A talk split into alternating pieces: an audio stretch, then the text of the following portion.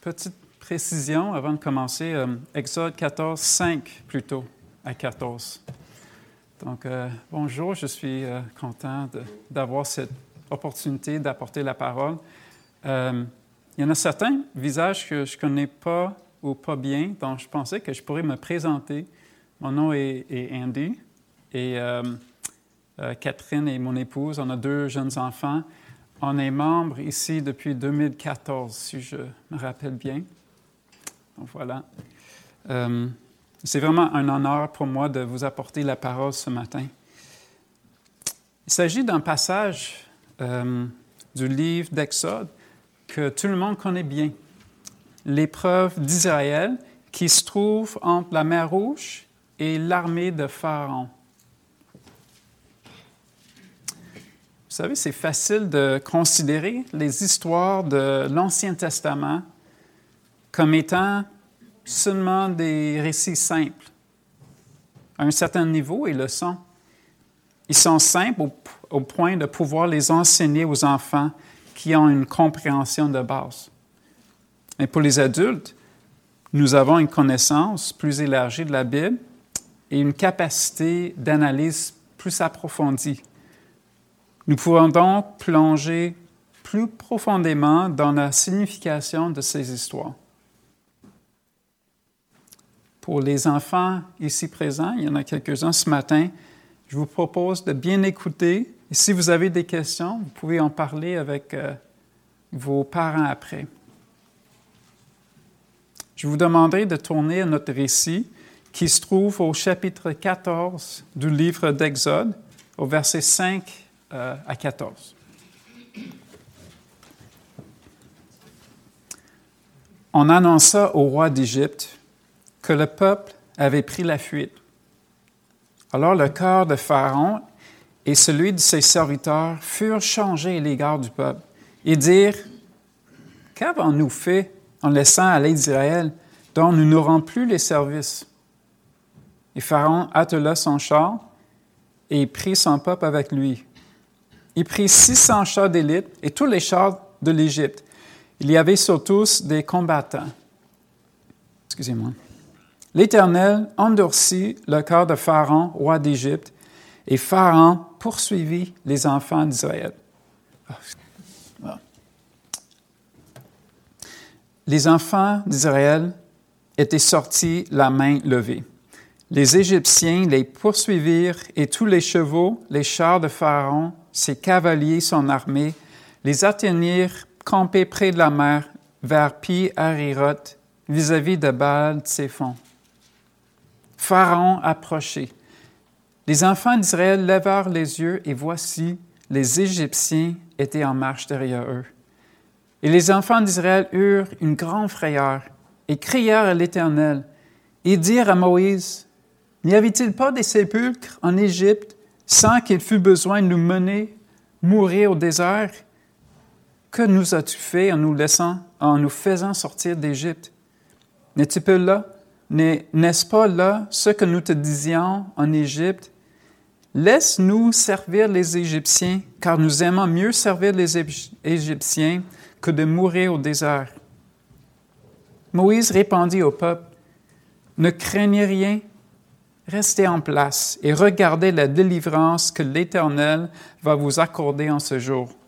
Car les Égyptiens que vous voyez aujourd'hui, vous ne les verrez plus jamais. L'Éternel combattra pour vous et vous gardez le silence. Que Dieu bénisse la lecture de sa parole. Prions. Seigneur, dès le début, dès que tu as mis Adam, tu as donné de la vie à Adam et Ève.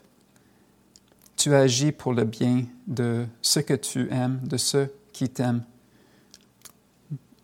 Je te prie, Seigneur, de nous aider à bien nous concentrer pour qu'on puisse mettre nos soucis de la semaine de côté et revoir cette histoire si spéciale où est-ce que ton amour était démontré clairement malgré euh, l'attitude de rébellion chez euh, ton peuple. Bénis euh, ce temps ensemble, je te prie Seigneur. Amen. Un petit rappel, le livre d'Exode fait partie des cinq premiers livres de la Bible qu'on appelle le Pentateuque. Exode a une place très importante dans l'Ancien Testament et aussi dans le Nouveau Testament. Son nom Exode résume un événement clé du récit plus large des Israélites dans l'Ancien Testament, la sortie du pays d'esclavage jusqu'à la terre promise.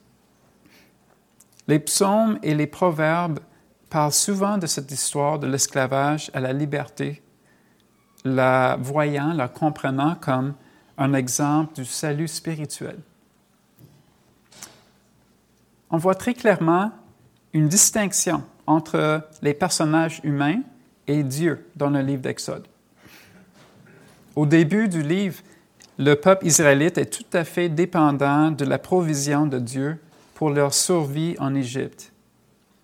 Et puis on voit la réponse gracieuse de Dieu à leur cri face à l'oppression des Égyptiens.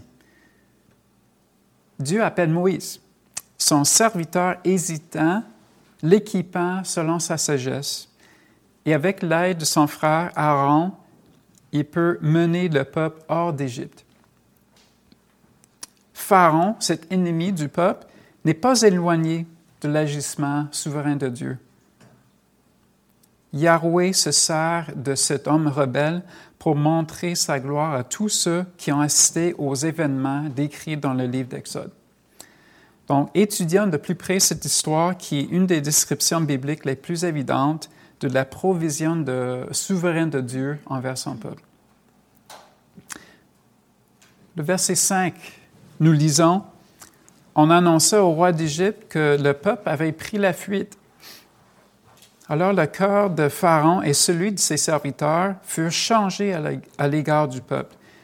Ils dirent, Qu'avons-nous fait en laissant aller Israël, dont nous nous rend plus les services? Lorsque nous lisons ce passage, il ne faut pas oublier la situation dans laquelle Pharaon et son peuple se trouvaient à ce moment-là. Les Égyptiens profitaient de la main-d'œuvre israélite à très bas prix depuis longtemps. Le temps où un Israélite, Joseph, avait une position d'autorité sur le pays était bien lointain. Non, seulement depuis une courte période, peut-être un certain nombre de semaines, deux hommes israélites avaient l'audace de demander la liberté de ce peuple, vu comme inférieur et parce qu'il est arrivé quelques catastrophes naturelles bouleversantes dans le pays, le pharaon vient de décider de se débarrasser de ce peuple qui commençait vraiment le gêner. Voilà la conjecture que je fais de la réaction initiale des Égyptiens qui est décrite ici au verset 5. Peut-être que cela était leur réflexion, une manière d'ignorer les événements qui montraient très clairement l'agissement de Dieu d'Israël. Et pourtant, comme on lit au verset 5, le cœur de Pharaon, comme celui de ses serviteurs, fut changé à l'égard du peuple israélite. On lit le résultat de ce changement d'avis au verset 6 et 7. Et Aaron et Pharaon, excusez-moi, attela son char et il prit son peuple avec lui. Il prit 600 chars d'élite et tous les chars d'Égypte il y avait surtout des combattants. Ce passage montre que les Égyptiens ont décidé de ne pas respecter leur décision de laisser partir le peuple israélite. Mais quelles étaient les raisons, les vraies raisons derrière ce choix insensé? Il est clair qu'il s'agissait de plus qu'un simple désir de ne plus, de ne plus, euh, de ne pas, je vais reprendre, il est clair qu'il s'agissait de plus qu'un simple désir de ne pas vouloir payer plus cher pour la construction des bâtiments en Égypte. Je pense qu'il y avait deux raisons plus fondamentales encore. Premièrement, le péché. Il est très évident que les plaies qui venaient de dévaster leur pays et leur famille n'étaient pas des événements sans but théologique et pédagogique pour les Égyptiens. Chaque plaie était un jugement contre une des supposées divinités qui peuplaient le panthéon égyptien. On peut imaginer un jeune homme de 20 ans de l'époque qui se formait pour devenir architecte. Il avait l'habitude d'invoquer plusieurs des dieux d'Égypte pour gagner leur faveur euh, envers ses études, mettons. Quelle aurait pu être la réaction du jeune homme face à ces événements lorsque le dieu du Nil, de ce fleuve Nil, ne pouvait pas se défendre contre la puissance de Dieu d'Israël? Ou quelle aurait été sa réaction lorsque le fils de Pharaon, le Dieu du soleil incarné, est mort subitement, lui et tous les premiers-nés de la nation? Un tel jugement n'a certainement pas laissé beaucoup indifférents et, qui se serait dit, eh bien, quelle coïncidence que tous les premiers-nés de toutes les familles et même de nos animaux soient morts la même nuit. Non, cela était sans doute la pire catastrophe de leur génération. Alors quand nous lisons verset 5, Qu'avons-nous fait en laissant aller Israël dont nous n'aurons plus les services? Il faut comprendre qu'ils n'étaient pas honnêtes les uns envers les autres. Ils savaient qu'ils agissaient en rébellion contre une puissance surnaturelle qui avait le contrôle sur leur vie. Et quel est le terme théologique pour cette rébellion? Le péché. La deuxième raison qui explique la réaction des Égyptiens face aux Israélites qui sont partis est plus compliquée. Les versets 8 et 9 racontent que l'Éternel endurcit le cœur de Pharaon, roi d'Égypte, et Pharaon poursuivit les enfants d'Israël. Les enfants d'Israël étaient sortis la main levée. Les Égyptiens les poursuivirent, tous les chevaux, les chars de Pharaon, ses cavaliers et son armée les atteignirent, campés près de la mer, vers pi vis-à-vis de baal fonds. Dans le livre d'Exode, nous trouvons à dix reprises, dix fois que Pharaon s'est endurci le cœur contre la volonté de Yahweh. Fait intéressant, nous trouvons à dix reprises également que Dieu a agi pour endurcir le cœur du roi égyptien. Donc, il est évident dans plus qu'une place parmi ces versets que Pharaon s'est endurci le cœur sans aucune action de la part de Dieu. En même temps, on lit que Dieu agit explicitement pour renforcer la rébellion du roi. Et comme on verra au chapitre 15, la poursuite des Israélites par les Égyptiens était nécessaire pour l'accomplissement du salut, du plan de salut de Dieu. Vous savez, il serait trop facile de considérer la rébellion chez les Égyptiens au verset 5 à 9 comme un cas extrême. On lit même que Dieu agit pour fortifier l'attitude d'endissement euh, chez Pharaon.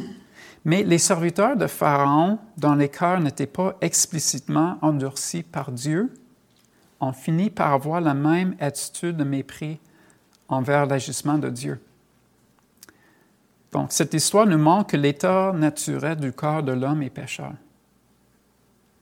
La même, la même, solution au jugement des péchés se trouvait tant au temps des patriarches qu'au temps des apôtres. Pierre explique cette idée dans son discours lors de la Pentecôte. Nous lisons dans Acte 2, 34 un passage dans lequel l'apôtre parle de, de David.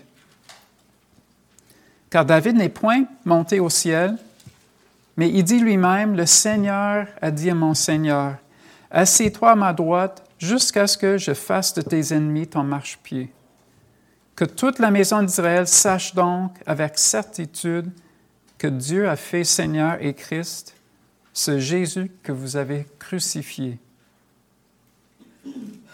On peut donc tirer la conclusion que Jésus était le Christ, le descendant de la femme auquel Dieu fait référence dans Genèse 3. Donc la repentance et la foi en ce même Christ étaient autant nécessaires pour le salut des Israélites du temps de Moïse que pour les habitants de l'Empire romain au premier siècle et également pour nous aujourd'hui.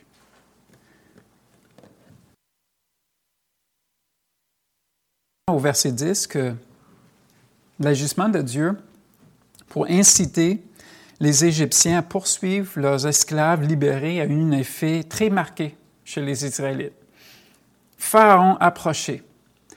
Les enfants d'Israël levèrent les yeux et voici, les Égyptiens étaient en marche derrière eux.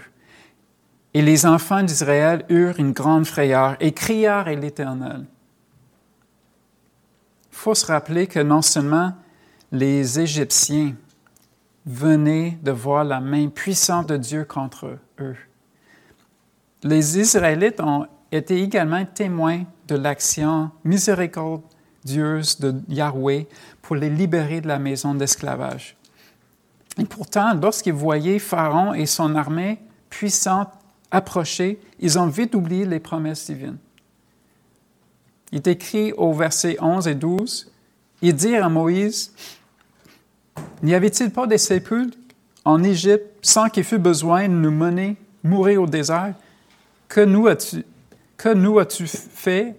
Hmm. Que nous as-tu fait en nous faisant sortir d'Égypte? N'est-ce pas là ce que nous te disions en Égypte? Laisse-nous servir les Égyptiens, car nous aimons mieux servir les Égyptiens que de mourir au désert.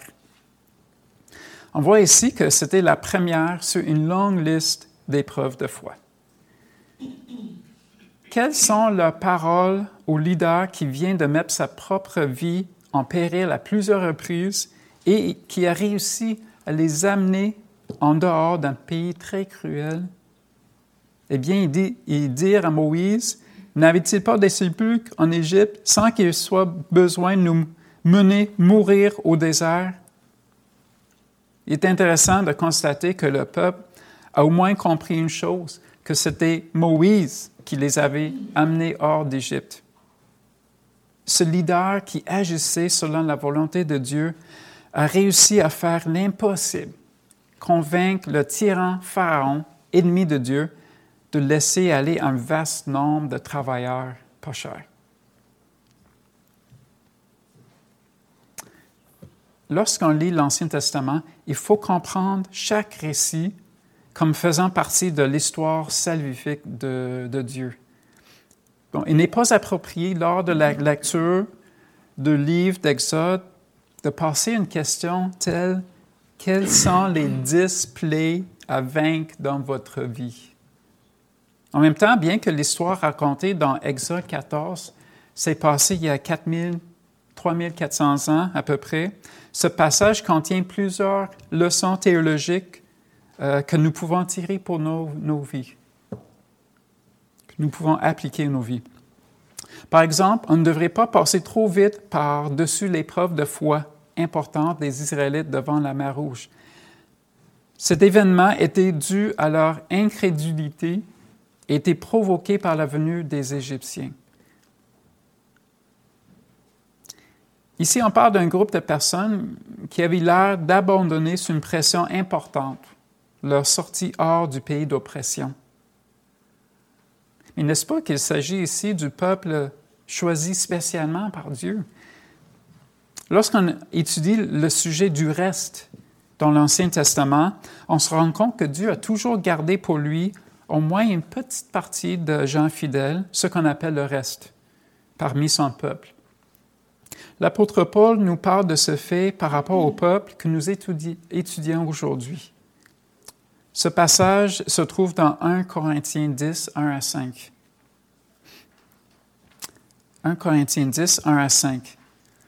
Frères, je ne veux pas que vous ignoriez que nos pères ont tous été sous la nuée, qu'ils ont, qu'ils ont tous passé au travers de la mer, qu'ils ont tous été baptisés en Moïse dans la nuée et dans la mer, qu'ils ont tous mangé le même aliment spirituel qu'ils ont tous bu le même breuvage spirituel, car ils buvaient un rocher spirituel qui les suivait, et ce rocher était Christ. Mais la plupart d'entre eux ne furent point agréables à Dieu, puisqu'ils périrent dans le désert. Or, ces choses sont arrivées pour nous servir d'exemple, afin que nous n'ayons pas de mauvais désirs comme ils en ont eu.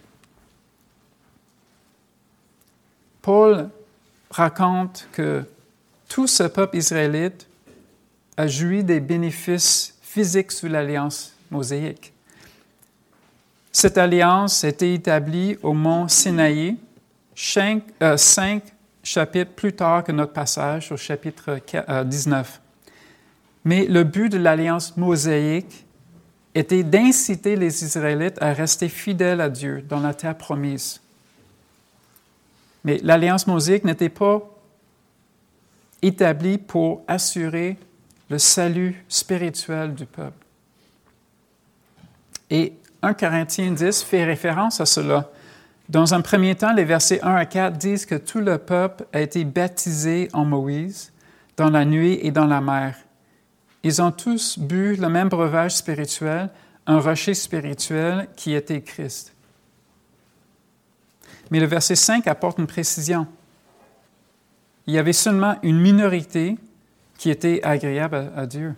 Donc, par exemple, lorsque nous amenons nos enfants à l'Église, il est possible qu'ils profitent de l'enseignement biblique et deviennent plus gentils dans leur comportement. Cependant, tant qu'ils n'ont pas cru en Jésus-Christ, ils ne sont pas agréables spirituellement à Dieu. Donc, Paul nous donne un avertissement au verset 6 de ne pas prendre ce récit à la légère. Nous, les membres et les visiteurs de cette Église, devons faire le lien possible entre le peuple d'Israël du temps de Moïse et nous aujourd'hui. Contrairement au peuple qui vivent présentement sous l'emprise de dictateurs dans plusieurs pays de ce monde, nous vivons en liberté physique, politique au Canada. Pourtant, combien de personnes dans les églises évangéliques et bibliques canadiennes croient qu'ils jouissent de bénédictions spirituelles de Dieu seulement parce qu'ils font partie des, membres d'une église? Paul nous exhorte au verset 6 Or, ces choses sont arrivées pour nous servir d'exemple. Afin que nous n'ayons pas de mauvais désirs comme ils en ont eu. Il parle clairement de non-croyants. Puisque le thème central de ce sermon est l'agissement de Dieu pour le bien de son peuple, on devrait conclure ce second point en disant que lorsqu'un homme ou une femme se présentera devant Dieu lors du jugement, il ou elle aura dans son corps soit la foi en Christ par la grâce de Dieu ou le rejet de Christ. Le cas va déterminer si le juge 100% juste va l'envoyer dans sa présence pour l'éternité ou dans les ténèbres du dehors, où il y aura des pleurs et des grincements dedans. Passons maintenant au verset 13 et 14. Moïse répondit au peuple, Ne craignez rien, restez en place et regardez la délivrance que l'Éternel va vous accorder en ce jour. Car les Égyptiens que vous voyez aujourd'hui, vous ne les verrez plus jamais. L'Éternel combattra pour vous et vous gardez le silence. On voit dans ces versets la juxtaposition entre l'agissement de Dieu et celui du peuple. Dieu agit fidèlement en rapport avec l'alliance pour sauver son peuple. L'attitude du peuple démontre sa volonté rebelle de vouloir retourner en Égypte. On lit au verset 13 la réponse de Moïse à la plainte décevante, n'est-ce pas, des Israélites face à l'approche de Pharaon et de son armée. On voit dans ses réponses trois éléments distincts. Premièrement, euh, Moïse reproche au peuple leur crainte. D'un côté, on peut comprendre la peur chez les Israélites face à l'armée puissante des Égyptiens. Ils savaient que Pharaon était un homme cruel qui ne s'est pas laissé convaincre de laisser partir les Israélites jusqu'à ce qu'il perde son propre fils il avait véritablement peur de lui et de son armée. Mais en même temps, il faut constater que le peuple venait depuis quelques heures seulement de quitter l'Égypte. Et quel signe est-ce que Dieu leur a donné pour montrer sa faveur entre eux? Nous lisons au chapitre 12, au verset 36. L'Éternel fit trouver grâce au peuple aux yeux des Égyptiens, qui se rendirent à leur demande, et ils dépouillèrent les Égyptiens. En plus, le verset 8 nous indique l'attitude quasi arrogante des Israélites lors de leur sortie. Les enfants d'Israël étaient sortis la main levée. Dieu agissait clairement pour le bien de ce peuple. Le premier message de Moïse était de ne pas craindre et de ne pas bouger de leur place. Et Moïse leur a dit, regardez la délivrance que l'Éternel va vous accorder en ce jour.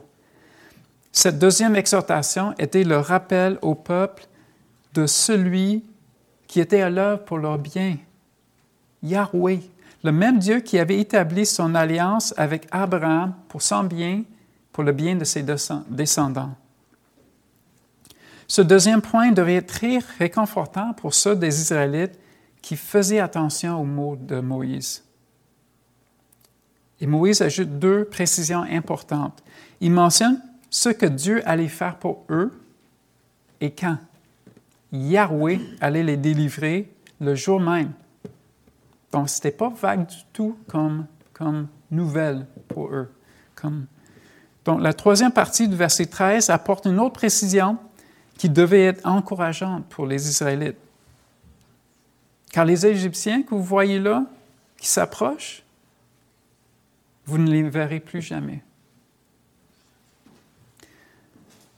Vu l'attitude craintive générale chez les Israélites, la plupart d'entre eux se demandaient probablement comment cela pouvait être possible. Comment est-ce que eux, avec leurs femmes, leurs enfants, pouvaient-ils être épargnés par les combattants d'Égypte? Moïse continue son exhortation au verset 14 et donne un peu plus d'informations qui répondent à cette question. On lit au verset 14, L'Éternel combattra pour vous et vous gardez le silence. Le Dieu de l'Alliance allait tout prendre en main pour vaincre les Égyptiens. Qu'est-ce que les Israélites avaient à faire pour leur part? Rien. En fait, il serait préférable qu'il arrête même de parler car il méprisait l'Éternel en disant des choses comme N'y avait-il des sépulcres en Égypte sans qu'il fût besoin de nous mener mourir au désert?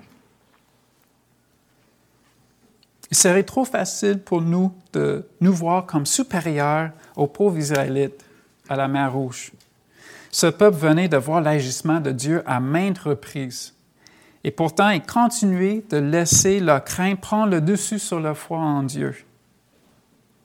Il faut se rappeler que la Bible nous dit clairement que l'état du cœur de tous les hommes de toutes les heures est le même. Tous sont égarés, tous sont pervertis, il n'en est aucun qui fasse le bien, pas même un seul. Ce peuple a été témoin de multiples manifestations visibles de l'agissement de Dieu pour leur bien. Par exemple, la sortie euh, d'Égypte, la mer qui s'est fondue, la manne plus tard et beaucoup plus. Et pourtant, la plupart n'ont pas cru. Nous, peut-être que nous pourrions nous forcher avec Dieu, les chrétiens, disant que nos amis auraient plus de chances de croire en Dieu si Dieu faisait des signes comme il faisait à l'époque de Moïse. Je suis sûr que mes connaissances païens euh, seraient impressionnés de voir un miracle, comme voir le fleuve Saint-Laurent changer en sang. Peut-être qu'ils se rendraient compte qu'il existe un Dieu qu'ils ne connaissent pas, que leur péché crée une barrière avec ce Dieu. Je ne suis pas sûr. On lit dans Luc 16, 31 que c'est par l'annonce de la parole de Dieu qu'une personne est convaincue de la vérité concernant Dieu et sa relation avec l'homme. Ceux qui n'écoutaient pas l'enseignement de Moïse ou des prophètes ne seraient pas convaincus, même si quelqu'un ressuscité d'entre les morts se présentait à eux. Ce n'est pas différent par rapport à nous et les gens qui nous entourent aujourd'hui. nous venons de passer à travers ce matin est un récit qui montre clairement l'agissement fidèle de Dieu envers son peuple malgré leur péché, leur manque de, foi, leur impuissance. Les Égyptiens ajoutent un élément dramatique à cette histoire. Leur armée représentait la servitude ou la mort pour un peuple qui comptait 600 000 hommes, un chiffre qui n'inclut pas les enfants. C'est ça qu'on on n'est pas sûr exactement des chiffres, mais on pense que c'est un nombre grand comme ça. Les Israélites avaient besoin d'un héros. Une chance qu'ils avaient Moïse. Dieu s'est servi de son serviteur Moïse pour accomplir ses plans. Mais en fait, lorsque on lit le livre d'Exode avec attention, on voit que Dieu agissait pour sauver son peuple. Et ce peuple israélite, il avait vraiment de la misère à faire confiance à, Dieu. Il fallait que leur Seigneur agisse très clairement pour qu'ils comprennent la puissance et l'amour de Yahweh. Il y a un passage qui montre que le peuple a compris au moins une fois cela. Nous lisons au verset 31 du chapitre 14, donc juste un peu plus loin, verset 31. Israël vit la main puissante que l'Éternel avait dirigée contre les Égyptiens. Et le peuple craignit l'Éternel et il crut en l'Éternel et en Moïse, son serviteur. Quel était le résultat donc de tout ce drame? Dieu s'est glorifié par son agissement envers son peuple. Savez-vous ce qui est merveilleux? Dieu continue de se glorifier aujourd'hui. Lorsqu'on vit sans Christ, on est sous l'emprise, n'est-ce pas, de l'esclavage de péché, du péché. Nous restons dans cet état jusqu'à ce que notre Dieu, par l'œuvre de son Saint-Esprit, nous convainque de notre état de pécheur. Lorsque nous nous repentons et croyons en l'œuvre expiatoire de Jésus-Christ sur la croix, nous expérimentons un exode spirituel. Nous passons du pays cruel, du péché, jusqu'à la terre promise, qui est la vie éternelle avec Dieu.